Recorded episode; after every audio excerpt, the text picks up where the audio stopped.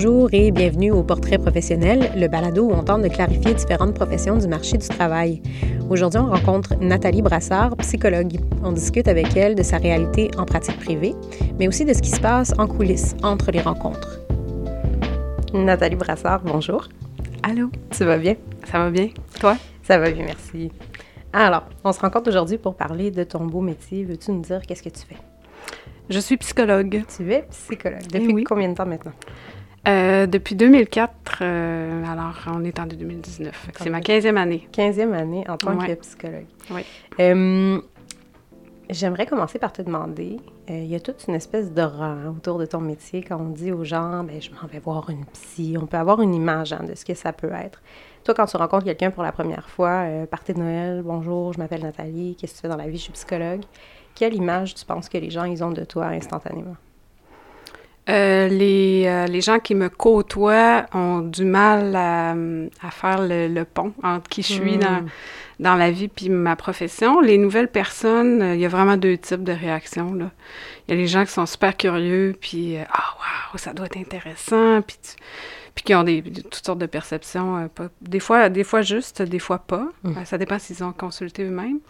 Et tu as ceux qui, ont, qui sont très craintifs. Euh, tu vas m'analyser, euh, qui se mettent à surveiller tout ce qu'ils disent, qui ont super peur de qu'on les transperce, qu'on fasse du rayon X de l'âme. Que tu vois des choses que, que eux voulaient pas présenter, en fait. Oui, absolument. Mm.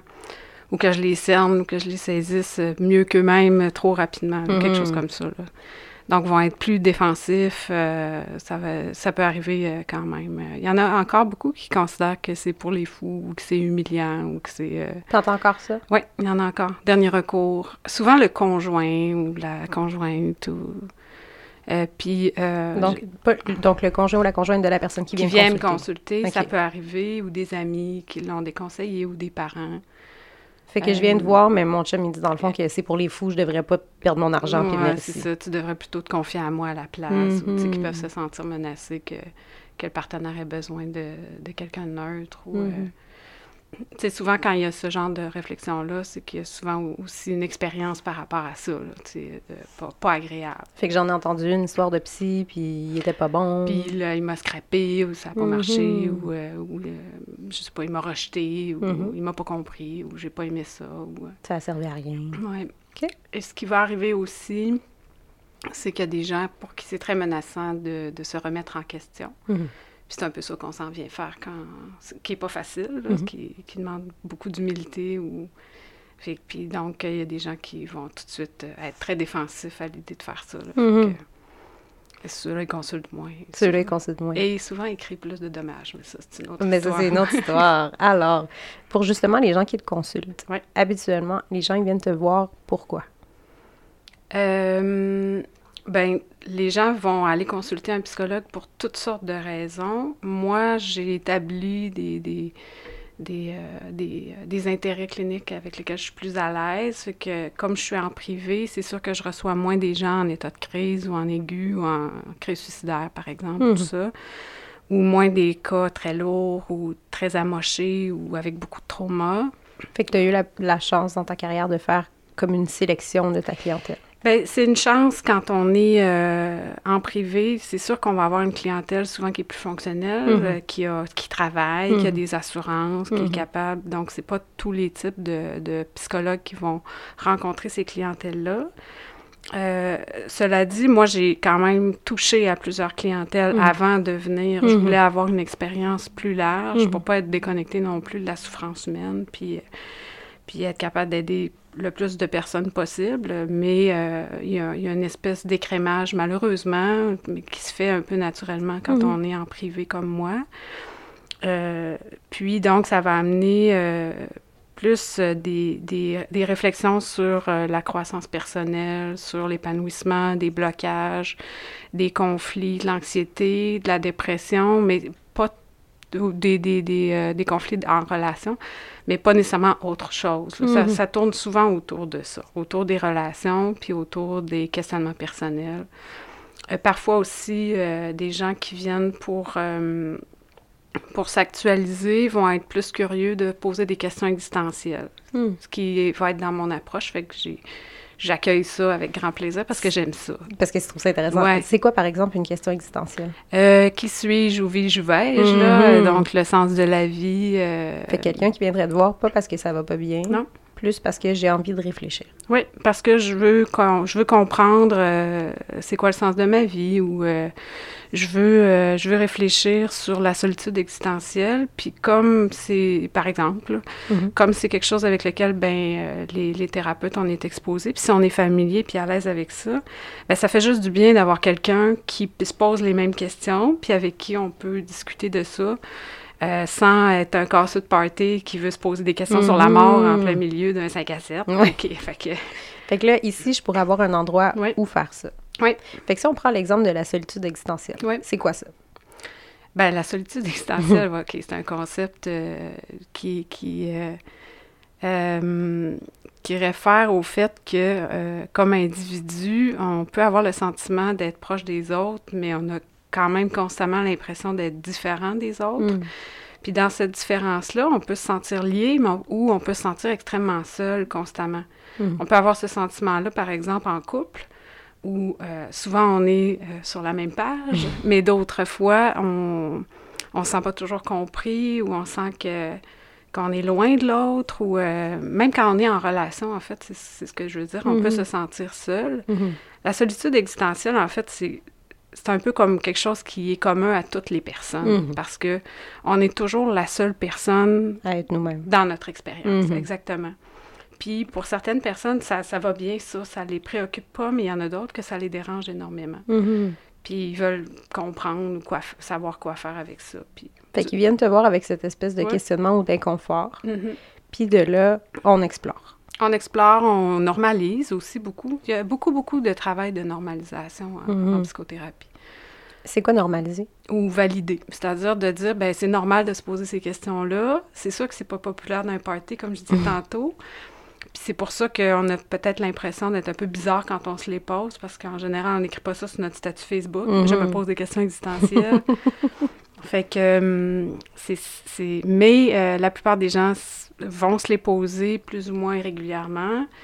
Puis, euh, Puis normaliser, c'est rappeler cette expérience humaine commune. Hein. Que c'est normal, qu'on est plusieurs à se poser ces questions. Oui, puis que euh, si ça nous angoisse ou si ça nous préoccupe ou ça nous perturbe, ben on peut trouver des façons peut-être moins paralysante de, de, gérer ces questions-là mm-hmm. ou, trouver des réponses, même si on a besoin. Parfois, ça peut nous dire, ben va chercher des réponses, tu sais. Euh, puis, je dirais juste par rapport à tout ce qui est existentiel, c'est que c'est beaucoup plus... Euh, je dirais que c'est beaucoup plus préoccupant en ce moment, ces questions-là. Ça l'a toujours été, mais euh, du fait qu'il y a beaucoup moins de... de il y a il y a moins de religion imposée maintenant. Il y a mhm. moins. La religion répondait un peu à ces questions-là pour les gens. Euh, Parce qu'on avait une raison d'être. Oui, raison de vivre, sens de la vie, un code moral, la vie après la mort, on savait qu'est-ce qui se passait. C'est déjà tout. Fait pour plein de gens, il n'y avait pas tout à fait ces angoisses-là, puisqu'ils savaient déjà un peu qu'il fallait qu'ils fassent le bien, puis ils savaient qu'après la mort, ben il y avait une autre vie. Puis...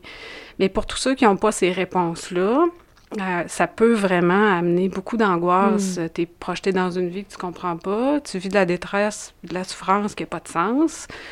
Fait que c'est là où c'est intéressant de, de, pouvoir partager ces inquiétudes-là avec hmm. quelqu'un. Puis, euh, qui aime ça faire ça. Qui aime ça faire ça. Ouais. tu me disais, ben c'est des questions existentielles, ça fait partie de mon approche. Mm-hmm. Euh, veux-tu nous décrire un peu t'es de quelle approche? Je suis d'approche humaniste existentialiste. Donc, c'est euh, basé sur euh, l'humanisme, c'est plus, euh, bon, le, mot le dit, là, c'est l'humain, mais c'est surtout les relations et les émotions qui sont au cœur de cette approche-là. et existentialiste, ben, c'est qu'on va aller beaucoup dans les préoccupations et les questions existentielles, puis aussi, par la bande, toucher les stades de vie. Mm-hmm. Parce que chaque, dans certains stades de vie, euh, tu sais, quand on est à mi-parcours, par exemple, on va plus se poser des questions typiques de OK, j'ai la moitié du chemin de fait, c'est quoi l'autre bout qui me reste? ou, euh, mm-hmm.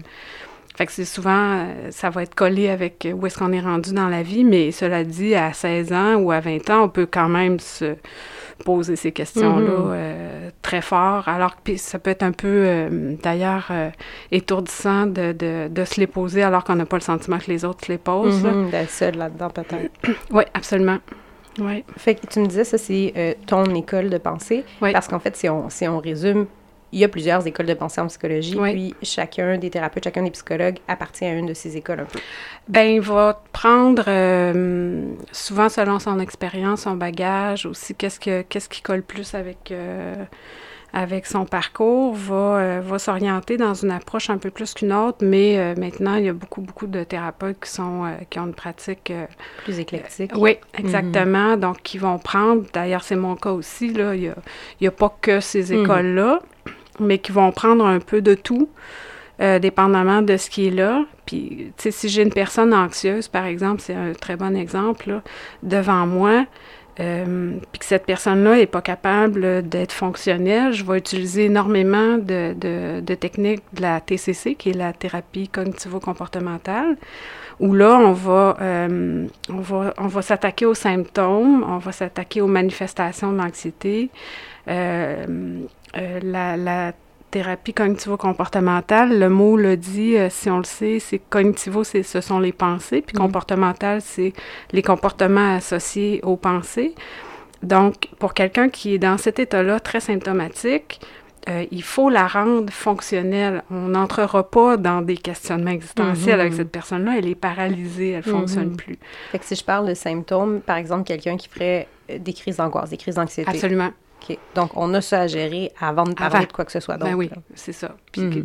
Puis, si on le fait, parce que parfois, lorsque ça va mieux, ces gens-là, bon, ben vont continuer leur petit bonhomme de chemin. Mhm. Mais il y en a qui, par exemple, j'ai une, personne, je ne veux pas euh, nécessairement entrer dans des cas, mais que je vois depuis plusieurs années, mais on a commencé par ça. Cette personne-là faisait des attaques de panique. Mhm. Maintenant, elle n'en fait, fait plus du tout. Ensuite, on a eu l'espace. On a travaillé ensemble quand même sur quelques années. Pas pendant quelques années, mais sur quelques années. Donc, mhm. elle venait de temps en temps. Mhm. Puis au fil des rencontres, on a, on est, on, a réussi à travailler sur euh, l'anxiété en tant que, que manifestation d'émotions que je suis pas capable de gérer en ce moment-là. Mhm. Fait que là, on a été capable d'aller un petit peu plus en humanisme, chercher les émotions à la base de l'anxiété. Fait qu'il y a cette valse qui est possible entre les différentes approches. Oui. Donc, cas par cas à utiliser en fonction du besoin de la personne devant oui, toi. Oui, puis de l'urgence. Je dirais en mhm. aigu, en urgence, on va aller beaucoup en, TCC. Mhm. Euh, puis euh, selon, la demande aussi, évidemment. si quelqu'un euh, est préoccupé par ses parents, ben ça se peut qu'on aille un petit peu plus en psychodynamique ou en systémique pour comprendre c'est euh, ce qu'il vit est le résultat de, quoi comme interaction avec son environnement. Donc là, on va aller mhm. plus vers le côté de la psychodynamique. Mhm. Puis il va y avoir des séances où on va mélanger tout ça sans même s'en rendre compte. Euh, en fait, c'est pour les gens qui nous écoutent puis qui sont peut-être pas toujours au parfum mhm. des différentes approches. Euh, je mettrai un lien pour donner comme une clarification quant à c'est quoi ces différentes écoles de pensée-là. Mais ce que j'entends, c'est que différents professionnels euh, se rapprochent de différentes écoles, euh, peuvent aussi aller piger dans les autres au besoin en fonction du besoin de la personne, mais c'est vraiment de mettre la table, d'aller vers qu'est-ce qui est à faire pour tout de suite pour pouvoir atteindre euh, les besoins ou les questionnements peut-être plus profonds. Oui. C'est un peu ça? Oui. Quelqu'un qui va venir me voir va souvent avoir pris connaissance de ce que je fais, puis va avoir une demande spécifique par rapport au type de service que j'offre. Donc, va avoir soit lu ma page ou entendu parler de moi puis de ce que je fais, hein, surtout. Euh, puis euh, une personne va aller voir ma collègue, elle va avoir lu sa description, puis cette description-là va lui parler davantage, va plus faire écho avec comment elle perçoit son monde intérieur, sa vie, mhm. ses problèmes. Donc c'est souvent aussi, euh, c'est très important d'ailleurs quand on choisit quelqu'un pour aller travailler en, psychothérapie, c'est aussi bon pour le psy quelque part, mais c'est d'aller vers quelqu'un avec qui il y a déjà une résonance, avec mhm. qui euh, on sent déjà qu'on va être compris rapidement, puis qu'on va parler un petit peu la même langue. Euh, mm-hmm.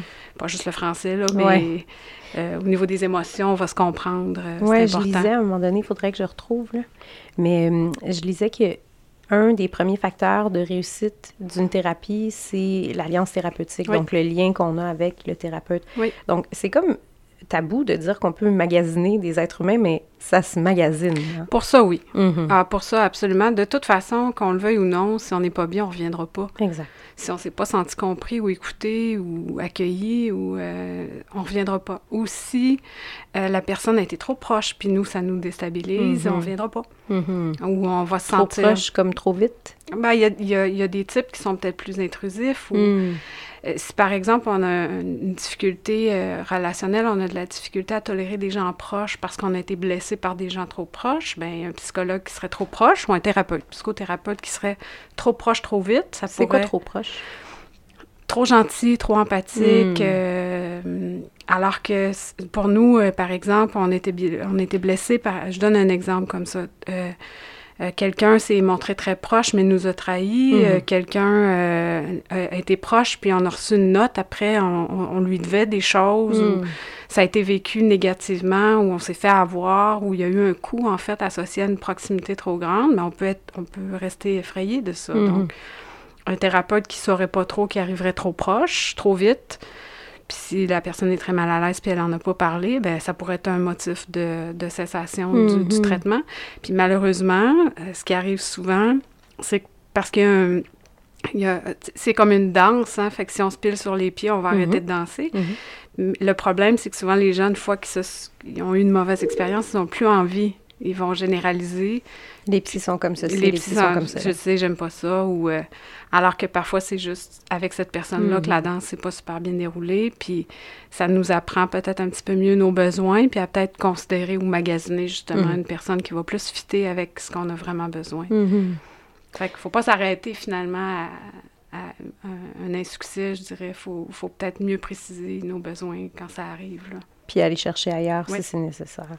S'informer ou... Euh, oui, poursuivre sa recherche. Oui. là, on est euh, physiquement actuellement dans ton bureau. Oui. Veux-tu nous, nous, dire un peu euh, où est-ce qu'on est, c'est comment ici? là, ben là, ici, on est dans ma section privée. Je suis dans la section privée. Il n'y a personne qui vient ici, ou très peu. de ce côté-ci, c'est vraiment l'endroit où je viens réfléchir, je fais mes notes. donc, il y a un bureau euh, physiquement, là, il y a un, bureau assis debout parce que je, passe une bonne partie de la journée assise. Donc, euh, quand je fais les notes puis quand je, je circule, j'aime ça debout. Euh, il y a un ordi. il y a un fauteuil, il y a de la lecture en masse, il y a des plantes. ça, c'est mon petit coin. C'est très lumineux. Mhm. Et de l'autre côté, j'ai de la chance d'avoir un bureau qui est divisé en deux. Donc, dans l'autre section, c'est vraiment comme un petit salon. Mhm. c'est ça que j'ai voulu reproduire comme comme ambiance ou comme déco. Fait que c'est des fauteuils euh, que je voulais confortables. Ils sont pas si pires. c'est pas pire. Ils sont confortables. Oui, ça va. Puis c'est euh, assez lumineux. Euh, c'est vraiment comme un salon. Donc, on arrive, on s'installe, on enlève les, les chaussures, puis on se met en, en petit bonhomme. Ou il y en a certains qui s'allongent, comme on mhm. voit typiquement, mais c'est assez rare quand même, je dirais. Puis qu'est-ce qui fait que tu as choisi une ambiance salon?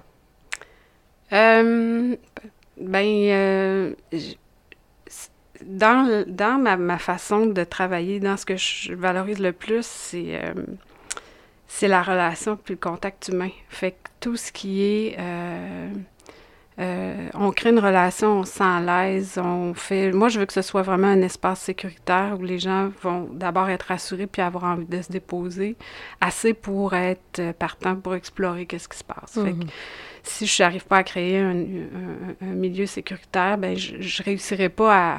On réussira pas à, travailler... Euh, euh, en confiance. Fait que c'est qu'un salon, c'est ça, hein, c'est cet endroit padé où est-ce que je peux être en pantoufle puis absolument, c'est tranquille, puis euh, puis on prend un verre d'eau, puis on jase, mm-hmm. puis des fois, j'offre un café quand, quand ça va vraiment pas. Là. Ça va pas aujourd'hui, bois un café.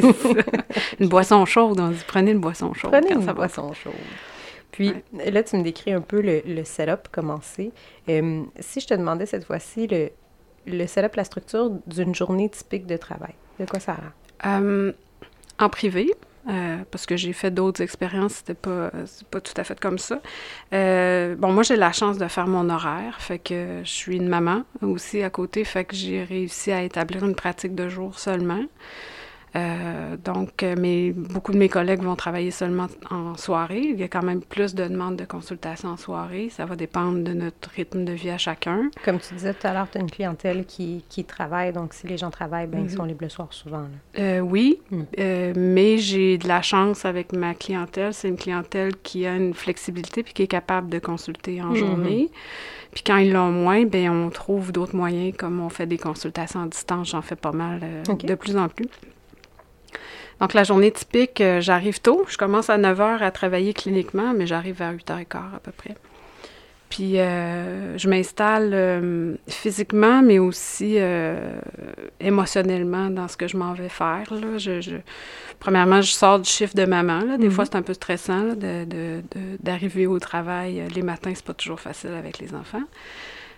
D'être pressé, les matins mhm. pressés. Fait que je veux pas partir ma journée dans cet esprit-là. Fait que je prends le temps de me déposer. Euh, euh, j'ouvre euh, mon ordi parce que c'est là-dedans que j'ai tout, toutes les notes maintenant. Avant, j'avais juste ça papier. Maintenant, j'ai tout ça dans l'ordi. Puis, bon, je, je prends connaissance de, de qui est là aujourd'hui. J'essaie maintenant de juste faire ça à chaque matin. Avant, je gardais beaucoup en tête les situations de clients. Je pensais beaucoup en dehors. Puis je me suis rendu compte que pour l'hygiène mentale, c'était mieux de, de vraiment bien séparer les choses. Fait que c'est au, petit matin, en arrivant, que je prends connaissance de qui est là. Je le sais souvent, là, mhm. quand même, mais qui est là, puis où on en est surtout. Mhm. Donc, je revois la note de la dernière fois. C'est qu'au matin, tu revois toutes tes notes. Je revois les trois premiers. Puis si, mhm. mettons, j'ai un bloc de trois ce matin, ben je vais lire les notes, la dernière note de chacun pour savoir où on est rendu. Puis dans la note, euh, c'est souvent très peu compliqué, c'est que je résume vraiment grosso modo de quoi on a parlé, puis qu'est-ce qu'on s'est dit qu'on allait faire si hmm. jamais ça a eu lieu? Euh, s'il y a des éléments importants que je ne veux pas oublier, euh, puis qu'on a dit qu'on allait aborder ensemble, ben je, revois ça pour que quand la personne rentre, si c'est ça qui est encore à l'ordre du jour, on reprenne où on était rendu, puis que je ne sois pas toujours perdue à hmm. demander Ah oui, ah oui, quand est-ce que. Oui, c'est ça.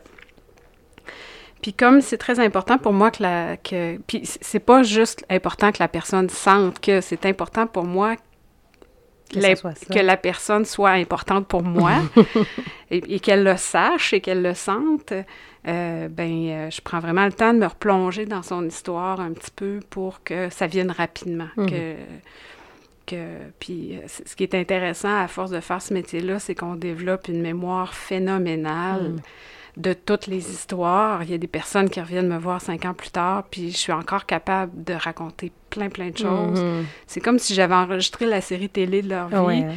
Puis je me rappelle des personnages. puis oui. là, tu portais tel chandail. Absolument. fait quand la personne arrive, je me souviens pas toujours de son histoire, mais aussitôt qu'elle s'assoit, c'est comme si je reprenais mhm. l'épisode précédent. Mhm. Je sais exactement où je suis rendue.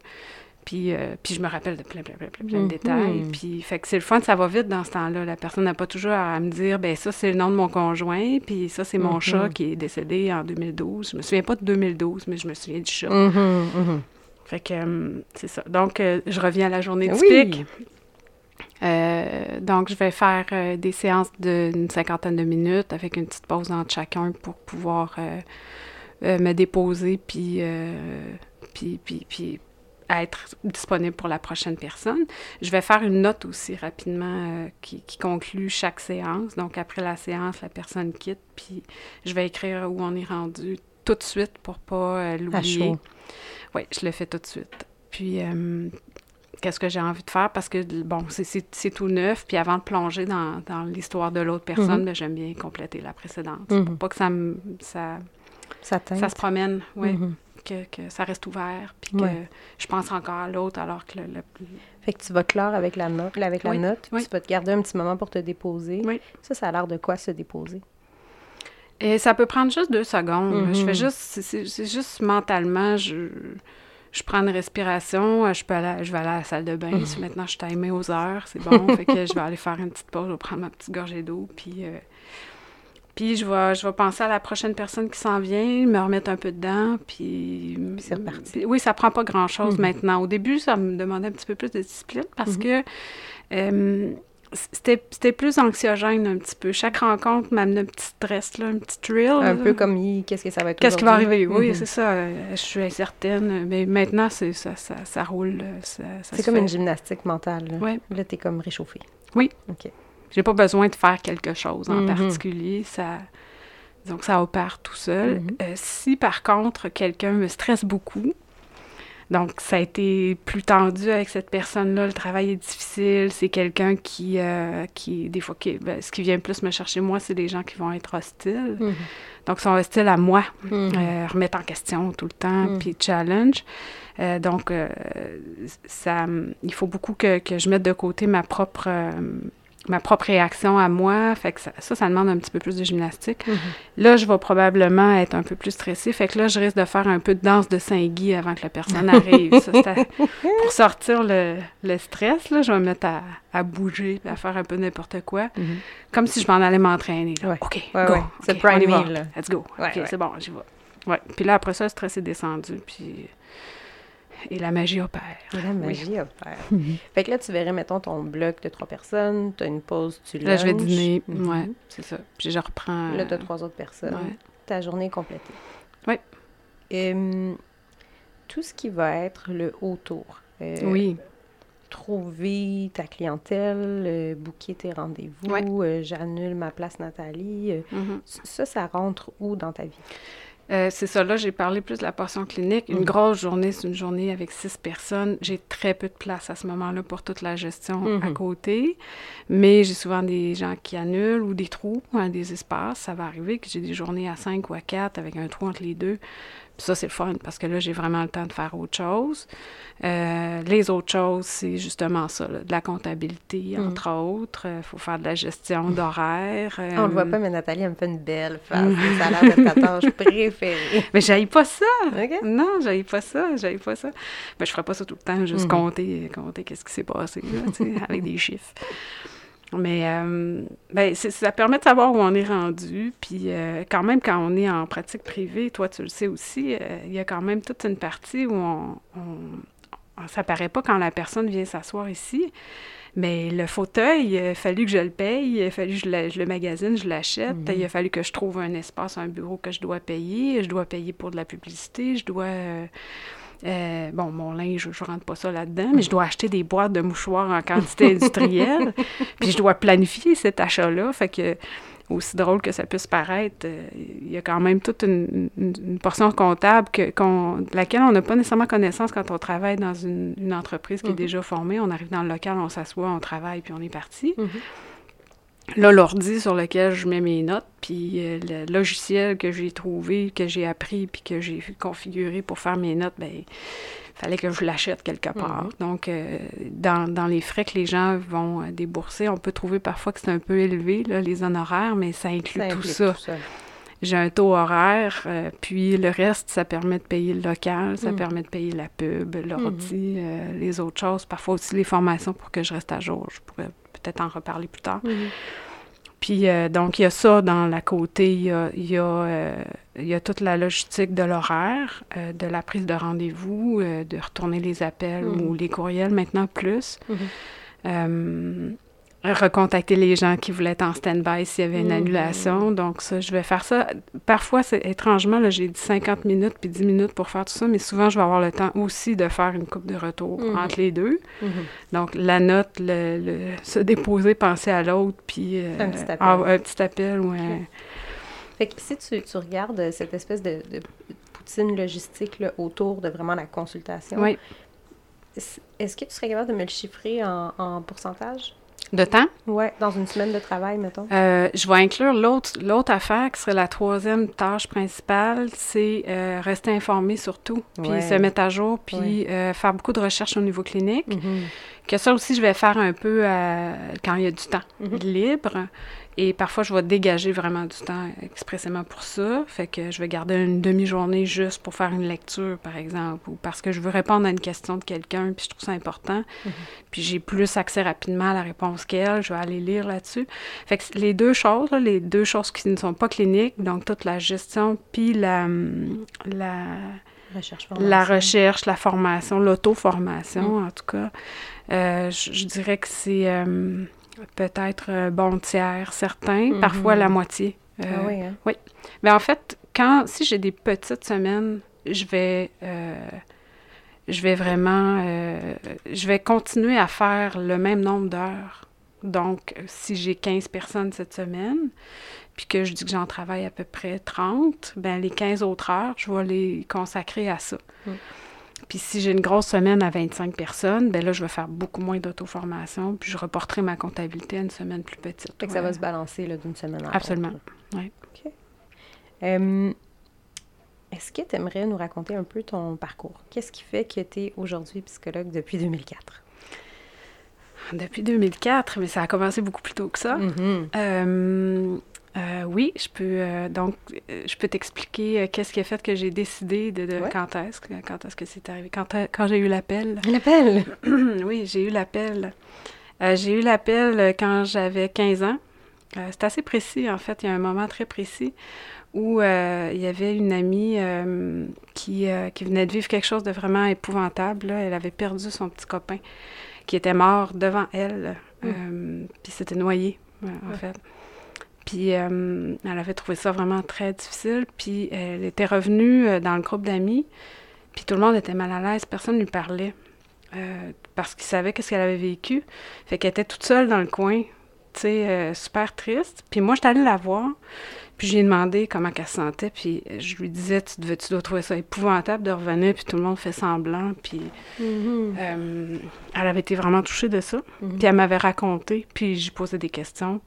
J'étais vraiment intéressée de savoir euh, qu'est-ce qu'elle vivait, puis euh, j'essayais juste d'imaginer qu'est-ce qu'elle avait vécu. Puis juste le fait que je fasse ce geste-là, ça l'avait vraiment beaucoup touchée. Puis elle m'avait dit, ben, tu ferais vraiment une bonne psy, toi. Mhm. Puis j'avais dit, ah ben oui, Mhm. c'est vrai. Mhm. C'est vrai, c'est le fun, j'aimerais ça. J'ai aimé ça, faire ça, ça m'a touché de faire ça. Puis ça me touche que ça te touche. Puis bon, on Mhm. était touchés d'être touchés. Tout le monde était J'ai touché. toujours été touchée dans mon histoire. Puis, euh, donc là, à ce moment-là, j'avais 15 ans, j'étais en secondaire 3. Euh, donc, ça m'a donné le temps de, de regarder qu'est-ce que, qu'est-ce que, comment ça marche. Euh, J'étais déjà vraiment curieuse depuis toujours, là, de, de tout.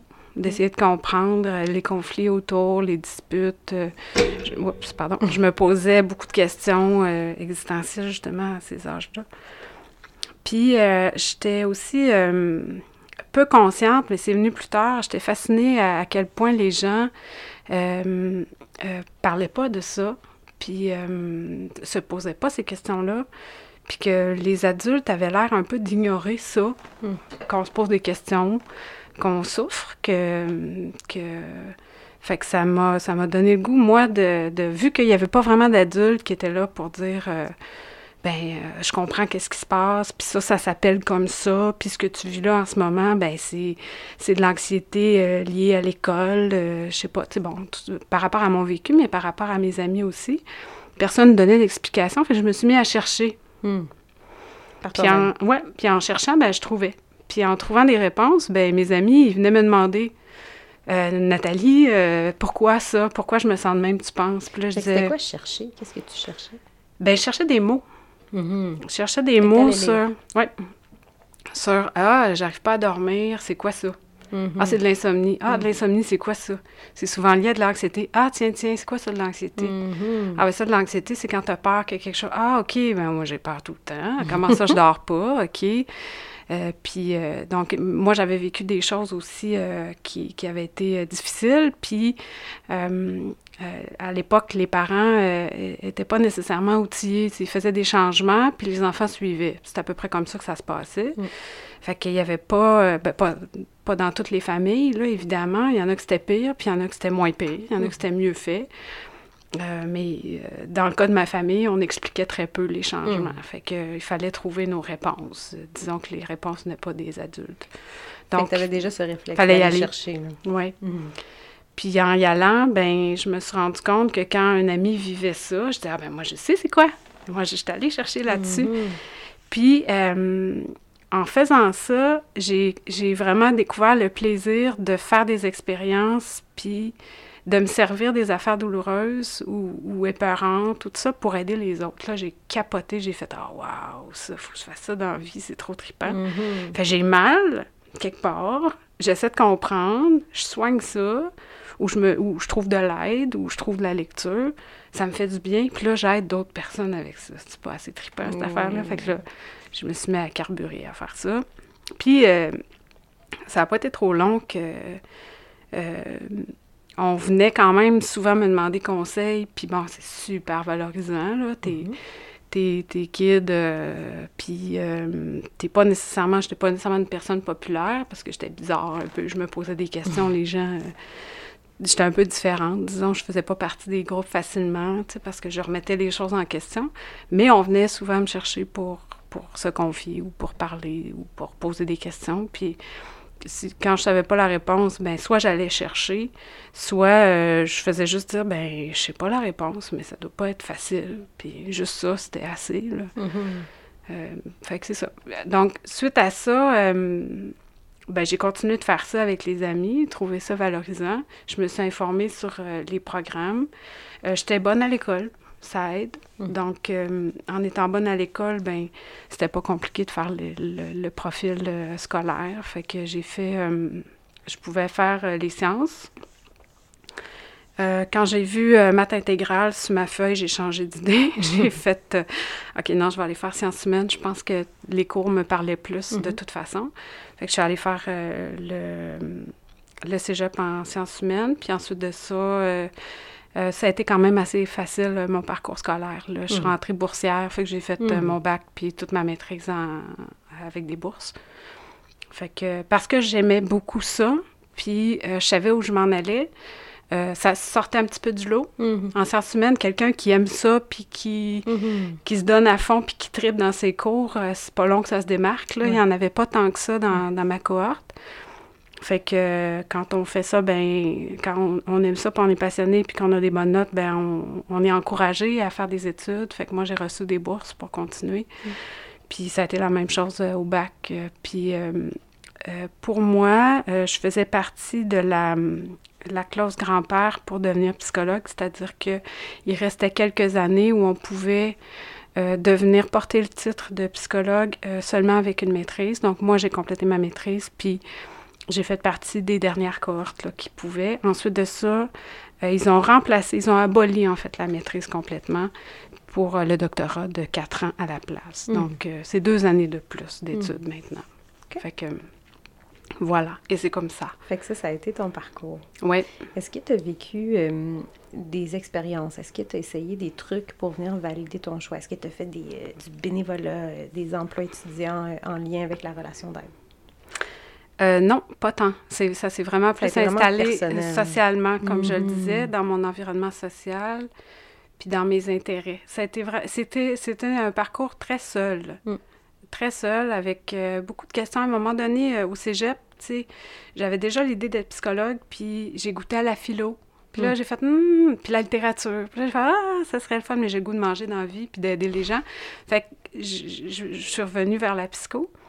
Puis j'ai adoré les cours de psycho hmm. aussi, j'ai capoté bien raide. Mais fait que c'était un parcours beaucoup plus seul. J'ai connu le premier psychologue, j'étais en stage. Mm-hmm. Je savais que ça existait, là, mais moi, j'en avais jamais vu. Là. Fait que c'est intéressant, là. Tu te dis c'était un parcours très seul. Là, on s'imagine des psychologues, c'est des êtres qui aiment les humains, qui veulent être avec d'autres humains. Et mm-hmm. pourtant, toi, tu as vécu ça un peu seul. Comment tu te l'expliques? La plupart des psys, euh, c'est pas, pas un, ben, on pourra le demander, puis peut-être que des collègues seront pas d'accord, mais vont ont pas nécessairement le même parcours, mais, mais ça va souvent se ressembler l'histoire. C'est-à-dire que euh, il y a c'est des ce pourquoi d'ailleurs il y a une grosse réputation sur le fait que les psychologues sont des gens poqués qui sont allés se mmh. guérir. Ben c'est pas tout à fait faux parce que souvent, c'est que les gens ont eu des traumatismes comme tout le monde, mhm. mais ils ont cherché une façon, euh, une façon de, de, les transcender euh, en se soignant eux et en allant aider les autres avec ça, avec leur expérience. Fait que c'est pas rare ce profil-là. Puis euh, des psys qui ont navigué dans une solitude, c'est pas rare non plus, là, mhm. qui, finalement ont trouvé à travers l'aide une façon d'être euh, utile pour les autres, puis de connecter avec les autres. C'est, c'est pas si peu commun que ça. Mm-hmm. C'est vrai que ça demande un amour des autres, mais euh, ça vient avec euh, le... c'est comme une façon de se placer. Souvent, quand on regarde dans l'historique, de toute façon, les gens qui vont faire ce travail-là, ils ont déjà une tendance à se placer euh, comme ça dans la relation, à, à aider, oui, à venir à, s'occuper des besoins des autres, puis être valorisé par ça, puis mm. donc avoir un peu moins d'espace pour les leurs, mais, mais ça se fait quand même euh, en arrière-plan. Autrement. Oui. C'est très intéressant. Mm-hmm. Qu'est-ce que tu dirais qui est le plus grand défi que tu rencontres au quotidien? Il y en a quelques-uns, vouloir aider beaucoup et pouvoir pas tant que ça. Euh, ça, c'est un, donc, c'est d'arriver à travailler nos propres limites. Qu'est-ce qu'on peut faire dans, pour chaque personne, mais aussi la quantité de personnes. En ce moment, c'est un défi pour moi parce que j'ai quand même une bonne demande, puis j'aurais envie d'aider tout le monde. j'aime tellement ça. Mm. Ce qui peut se passer, c'est tellement nourrissant, puis c'est tellement le fun que j'aurais envie d'en faire plus, mais euh, si je veux rester équilibrée, il faut que je balance ça. Puis donc, un des défis, c'est de que auquel j'arrive bien maintenant, mais qui est vraiment un ajustement continuel, c'est de garder une super bonne hygiène de vie hmm. pour être euh, égal. Pour être... Ça, ça veut dire au quotidien. Au quotidien. Dans ma semaine. Dans ma semaine. m'organise pour dormir, manger, m'entraîner, voir des gens que j'aime. C'est ça, exactement. Pour hmm. être égal pour être pleinement disponible. Ça veut dire je vais me coucher tôt, ça veut dire que je vais être assez disciplinée. C'est pas difficile à faire parce que ça c'est censé, mhm. mais ça demande souvent des ajustements. Si, euh, si j'ai une fête euh, un mercredi soir puis qu'il y a de l'alcool, ben j'en prendrai pas de l'alcool parce que ça va ça va m'influencer le lendemain puis je me sentirai pas parce que ça, je vais me priver de quelque chose, mais je vais sentir que je suis un, peu moins dedans, j'ai un peu moins envie de voir cette personne-là, juste parce que je suis fatiguée. Mm-hmm. Mais c'est pas de sa faute, elle. C'est parce que j'ai pris un verre la veille. Fait je le mm-hmm. ferai plus, je le ferai pas. Euh, ou, euh, donc, c'est ça. C'est vraiment de garder un équilibre, puis de concentrer dans, dans, les moments où je veux vraiment être disponible. J'aime ça donner le plus possible à chaque personne qui est là, puis que ce soit le plus égal possible. Mm-hmm. Puis c'est Au début de la, de, la, de la, pratique, ça demande beaucoup. Chaque entrevue est très demandante. C'est une énergie que je compare à aller s'entraîner en mhm. salle. J'ai chaud, euh, je suis concentrée. Euh, euh, mais donc, puis à, la cinquième ou à la sixième, des fois, je peux avoir un certain essoufflement. C'est très, très demandant. En ce moment, c'est moins. C'est pas mal plus relax. J'ai une clientèle que je connais depuis longtemps aussi. C'est l'expérience, tu penses? L'expérience, la clientèle. Mhm. Il y a beaucoup de gens que je connais depuis longtemps, fait que c'est moins challengeant. Mhm. J'ai moins peur que la personne se fâche en partant dans le bureau. Le lien est établi. Moi aussi, je suis rassurée dans la mhm. relation que euh, si jamais on, ne se comprend pas, on va, on va trouver une façon. Parce que la relation est bidirectionnelle, même si ça paraît pas. Hein. Fait que moi, je gagne autant que la personne, même si ça paraît pas non plus. Mhm. Puis, euh, fait que c'est ça. Donc, au début, dans la pratique, souvent, on, veut, on veut vraiment être bon, on veut, euh, on veut bien comprendre la personne, on veut être efficace, on veut l'aider rapidement, fait qu'on se demande énormément de, de, présence puis de disponibilité. Ça n'a pas changé maintenant, mais la pression est, est, diminuée un petit peu. Je me mettais beaucoup plus de pression que le client lui-même. Mm. Fait que là, j'ai j'ai ramené ça un peu plus proche de ce que le client...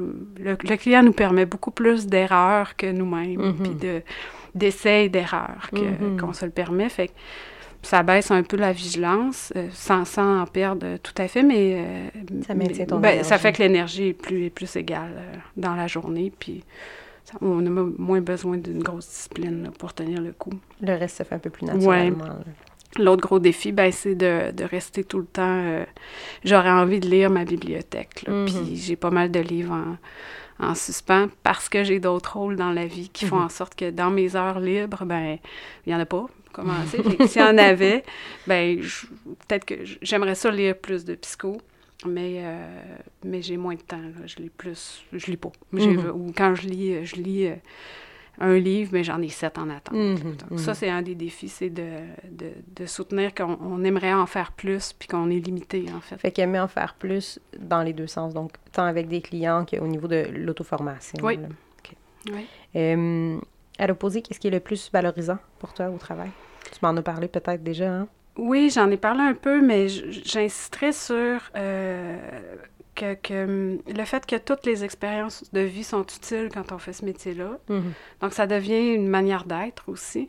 Puis, euh, se sentir utile, aidant, c'est facile à comprendre euh, que, que c'est quelque chose qui est valorisant pour la plupart des gens qui font ça. Mais une chose qu'on voit peu, euh, c'est le fait qu'on apprend constamment, puis que euh, c'est un cadeau. Euh, la personne qui vient s'asseoir s'en rend peut-être pas compte, puis elle est souvent très reconnaissante quand ça va bien, moins quand ça va moins bien, mais pour, la, pour le, thérapeute, il y a quelque chose de bidirectionnel, c'est que c'est, c'est vraiment nourrissant puis enrichissant, puis c'est un privilège d'être assis là, d'avoir accès à la confidence, que la personne nous fasse confiance, puis de l'avoir évolué, c'est comme, c'est magique, qu'est-ce qui se passe mm-hmm. quand on arrive à faire ça. Puis on apprend aussi euh, à aider d'autres personnes à travers le vécu de chaque personne. Fait que c'est, comme exponentiel. C'est ça, hein? Fait que si quelqu'un te décrit euh, par exemple, quelle forme l'anxiété prend chez elle, oui. il est possible que tu saisisses plus vite la personne suivante, son Absolument. anxiété, elle est comment? Oui, puis que je puisse faire des parallèles avec « Ah, celle-là, je l'ai déjà, j'ai mm-hmm. déjà entendu parler de ça, ou j'ai déjà, j'ai déjà eu vent de cette expérience-là. Je peux dire, certaines personnes vont le vivre de telle manière et d'autres de telle autre manière. Puis donc, ça aide à, valider. Donc, je peux aussi piger dans le bassin des expériences euh, qu'on m'a racontées ouais, pour aider les autres. Fait que cette espèce d'aplomb dont tu parlais, le fait que ton énergie est plus facile à maintenir maintenant, on parlait d'expérience, c'est ça aussi, l'expérience. Hein? Oui. OK. J'ai moins besoin de penser à la technique ou à qu'est-ce que je suis en train de faire. Puis j'enseigne beaucoup aussi, donc euh, je, je, montre beaucoup qu'est-ce qui est en train de se passer Quand tu dis en direct je suis en train de parler avec la personne ou avec toi, par exemple, puis là, je t'explique ce que je suis en train de faire en même temps que je suis en train de te le mhm. faire. Là, ce que je viens de faire, c'est je viens de te montrer telle chose. Ça, tu peux... Puis là, je te montre comment le faire dans ta vie. Tu peux utiliser ça de telle manière dans ta vie. Fait que par mimétisme, le client pourrait c'est comme un laboratoire humain. Oui, absolument. Si je suis capable de le faire avec Nathalie dans le bureau, peut-être que je serais capable dans la vie aussi. Oui. Là, tu viens de te sentir comme ça avec moi. OK. Regarde qu'est-ce qu'on a fait. Regarde qu'est-ce que j'ai fait. Comment ça s'est passé? Puis là, la personne, ah ouais, ah, je pourrais faire ça. il faudrait que je fasse ça avec mon chum. Puis il repart. Puis. Fait qu'un outil fait. de plus. Oui. OK. qu'est-ce que tu dirais qu'il faut pour être une bonne psychologue? Euh ça prend... Bon, ça, c'est moi qui le dis. Mm. Les collègues vont dire autre chose, peut-être. Euh, c'est collé beaucoup sur moi aussi, puis sur ma personne. Euh, tu m'aurais demandé ça plus jeune, puis la première réponse aurait pas été ce que je vais te dire maintenant. La première réponse aurait été de l'ouverture puis de la curiosité. C'est toujours aussi important, mais maintenant, l'affaire la plus importante pour moi, c'est l'humilité. Mm. Puis l'humilité, ça permet de se placer dans une position où on n'est pas l'expert de l'autre c'est l'autre qui est l'expert de lui-même. Je compare souvent ce que je fais comme un casse-tête. Moi, je suis bonne en casse-tête, mais c'est pas moi qui ai les morceaux.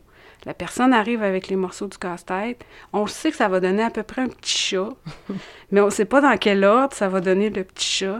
Puis des fois, je dis Ah, tiens, regarde, on va mettre ce morceau-là. Puis ah, regarde qu'est-ce qu'on vient de faire. On a fait des contours. Puis, puis là, la personne, tranquillement, trouve les moyens, puis comprend qu'est-ce qui se passe, puis reprend ses morceaux de casse-tête et repart avec son casse-tête, mais un petit peu plus défini, jusqu'à ce qu'on arrive à faire un petit chat ensemble. puis après ça, elle est capable de faire d'autres casse-têtes. C'est ça. De petits chats, puis de petits chiens. Puis de petits chiens, parfois. Fait que dans le fond, toi, t'es comme l'experte du processus, puis la personne est l'experte en elle-même. C'est ça. Elle arrive, elle a plein de morceaux mélangés. J'ai ça, je me sens de même, ça, je comprends pas ça. Puis là, je fais, ah oui, hum, hum, un beau défi, un casse-tête, moi, j'aime ça. Tiens, tiens. Fait que là, je prends les morceaux du casse-tête, je lui montre. Tu me donnes plein de morceaux de casse-tête. Ils n'ont pas l'air reliés entre eux, mais check bien, ça donne un petit chat. Fait que là, on va trouver comment faire le petit chat ensemble. Fait que l'humilité, c'est... Euh, je reviens à ta question. C'est euh, on était là, on était là. La personne détient la clé. La mhm. personne arrive avec les morceaux. C'est pas moi l'experte de son expérience, c'est elle. Puis ça arrive souvent, je le fais moi-même, c'est pour ça que j'ai besoin de travailler ça puis de me le rappeler. Souvent, la personne arrive puis ah, ça doit être ça. Puis là, je l'enligne là-dessus. Mais si je reste en ligne sur qu'est-ce que moi je pense qui est son expérience, mais tout ce qui n'a pas rapport avec ça, je vais comme trouver ça comme des valeurs insignifiantes juste pour confirmer ma petite hypothèse sur sa personne. Puis, on pourrait s'en aller dans un ben, chemin qui n'est pas là. Je pourrais vraiment me tromper. Je pourrais, la personne pourrait être déçue. Elle pourrait, se elle pourrait me croire, puis elle mm. pourrait se tromper aussi. Mm. Puis ça fait en sorte qu'on reste très peu ouvert à d'autres choses ou à quelque chose de plus créatif ou... Euh, fait que c'est comme si quand tu me parlais au début d'ouverture puis de curiosité, mm-hmm. c'est là que ça s'enligne un peu. Hein? En restant curieux quant au réel vécu de la personne, tu évites un peu ce piège de, de te croire toi en, échappant des En experte, oui. Comme mm. si j'étais celle qui comprenait mieux la, la problématique de l'autre. Euh, puis, euh, ce qui il y a beaucoup de choses qui se ressemblent d'une personne à l'autre. Tu sais, il y a deux effets déroutants. On a tous besoin d'être unique, mais en même temps, on a besoin de ressembler aux autres. Ça nous rassure. Mm. Fait que c'est tentant de dire, ben oui, tu ressembles aux autres, garde. Les autres, là, qui ont tel, tel, tel profil, ben ils fonctionnent comme toi, puis c'est pour ça. Puis, puis là, dans ce temps-là, on n'entend plus les, ouais, mais moi, il y, a quelque chose qui accroche ou oh, mais il y a quelque chose qui accroche, mais ça doit être parce que tu es un peu du. Mais tu sais, finalement, puis on vient à notre hypothèse. qu'on a balayé. On n'a pas écouté. Mm-hmm. Là, on n'est pas resté ouvert à ce qui est là. Puis quand on reste ouvert, on va, ça se pourrait qu'on sorte complètement de notre beau petit cadre tout beau avec. Euh, ça se pourrait qu'on aille ailleurs, mais c'est pas nous là qu'il faut qu'on. Parce que c'est pas toujours sur papier la vie. Non, puis je veux dire, c'est bien valorisant d'avoir fait une analyse sur quelqu'un, mais encore faut-il que cette personne-là, ça lui convienne, puis mm-hmm. que. Que ça soit ça. Que ça soit ça, puis qu'elle, ça lui serve, là, puis que ça ça fit ou que ça, Fait que là, on parle comme d'un challenge, euh, encore une fois, au quotidien, de rester allumé quant à cette, cette possibilité-là que, que, je me trompe. Oui. Puis que c'est la personne qui le sait. Oui. Puis que mon travail à moi, c'est de l'aider à le découvrir. C'est ça. J'émets des hypothèses, je peux diriger vers certaines pistes, mais je peux pas dire c'est ça, puis mhm. pas écouter que c'est pas ça. Mhm. Ouais. Fait que de rester allumé quant à ça. Voilà. Dernière question. Oui. Dans notre grande série de oui, questions. c'était fun, c'était fun. Euh, quel conseil est-ce que tu donnerais à quelqu'un qui aimerait euh, exercer ton métier? Euh, je donnerais des conseils, bon, plus personnels, mm-hmm. c'est sûr, sur la personne. C'est sûr que pour faire ce métier-là, il faut prendre soin de soi, beaucoup. je recommanderais, mais tu vois, comme dans mon parcours, je te dis que c'est allé beaucoup seul, je, recommanderais à la personne, évidemment, d'apprendre à se connaître, mais ça ne veut pas nécessairement dire de faire une thérapie à, 20 ans. Ça peut être par toutes sortes de moyens, donc, mais, mais ça prend... Il faut vraiment, euh, faut vraiment se remettre en question régulièrement. Il faut, faut être à l'affût de ce qui se passe à l'intérieur. Puis... puis comment on fait ça, tu penses? Euh, ben, je, pense qu'il y a des gens qui spontanément sont toujours comme ça. Mhm. Un conseil, c'est quelqu'un qui ne le serait pas, je lui dirais peut-être de ne pas aller faire de la psychothérapie clinique, mhm. peut-être aller faire autre chose, mhm. dans laquelle il serait sûrement excellent, mais il faut beaucoup se remettre en question. Comme s'il fallait vraiment avoir ce réflexe de soi-même, se remettre en question. Oui. Oui, parce qu'on veut l'enseigner à l'autre. Mm. On veut. Donc, il faut être capable aussi de pouvoir se faire dire Hey, la psy, t'es dans le champ, là. Puis d'être capable de dire hey, T'as raison, je me suis trompée, ça. Si je suis pas capable de jouer du violon. Je peux pas faire ça. Je peux mm. pas montrer à l'autre à se regarder puis à se remettre en question. Euh, fait que, euh, oui, il euh, faut, faut connaître nos forces, nos limites, il faut s'explorer, il faut s'informer ne serait-ce que pour être capable de valider aussi, pour avoir de l'empathie, c'est pas, pas un gage d'empathie, mais pour avoir de l'empathie, il faut être capable de, se mettre dans la peau de l'autre. Puis pour se mettre dans la peau de l'autre, ben il faut se remettre en question, il faut être en train de réfléchir, il faut savoir être quoi, il faut savoir c'est quoi être dans sa propre peau, pour commencer, puis, comment on peut se sentir quand on est dans, dans une situation douloureuse ou difficile, pour être capable de, de, sans nécessairement dire j'ai essayé de me suicider, fait que je suis capable d'aider quelqu'un qui s'est suicidé, mais je suis capable de comprendre qu'est-ce que c'est d'être dans une détresse à un point tel où j'ai un sentiment d'impasse, où je pense que la seule façon de m'en sortir, c'est ça. Si je suis capable de me connecter sur cette souffrance-là, je suis capable d'aller chercher l'autre aussi à cette, dans cet espace-là. C'est vraiment un lieu d'observation. Hein? Vraiment. De pas juste voguer à travers sa vie, mais de, de s'arrêter de temps en temps et être capable de dire qu'est-ce qui se passe maintenant, qu'est-ce qui suis-je dans ce moment-là? Tout le temps. C'est comme si on, essaie d'être finalement le plus souvent conscient, être au panneau de contrôle finalement. Mm. De, fait qu'on revient au panneau de contrôle. Je, viens de naviguer de telle façon, je viens d'aller à bâbord, à tribord, j'ai viré de bord, je suis revenu, mais c'est moi qui pilote mon, mon navire. Puis je... Fait que c'est toi, puis toi qui t'observes. Oui, beaucoup. Puis donc, qui apprend à l'autre aussi à le faire. Mm-hmm. Puis euh, dans, pour durer, au niveau des conseils, il euh, faut s'équilibrer beaucoup parce qu'on ne peut pas juste donner. Mm-hmm. À sens unique, les gens s'épuisent à faire ça. Puis... Euh, c'est quoi s'équilibrer? Ben il faut que ce soit balancé. Tout le monde trouve sa façon de le faire, mais, mais on peut pas juste donner puis rien recevoir. Tu sais, on peut pas...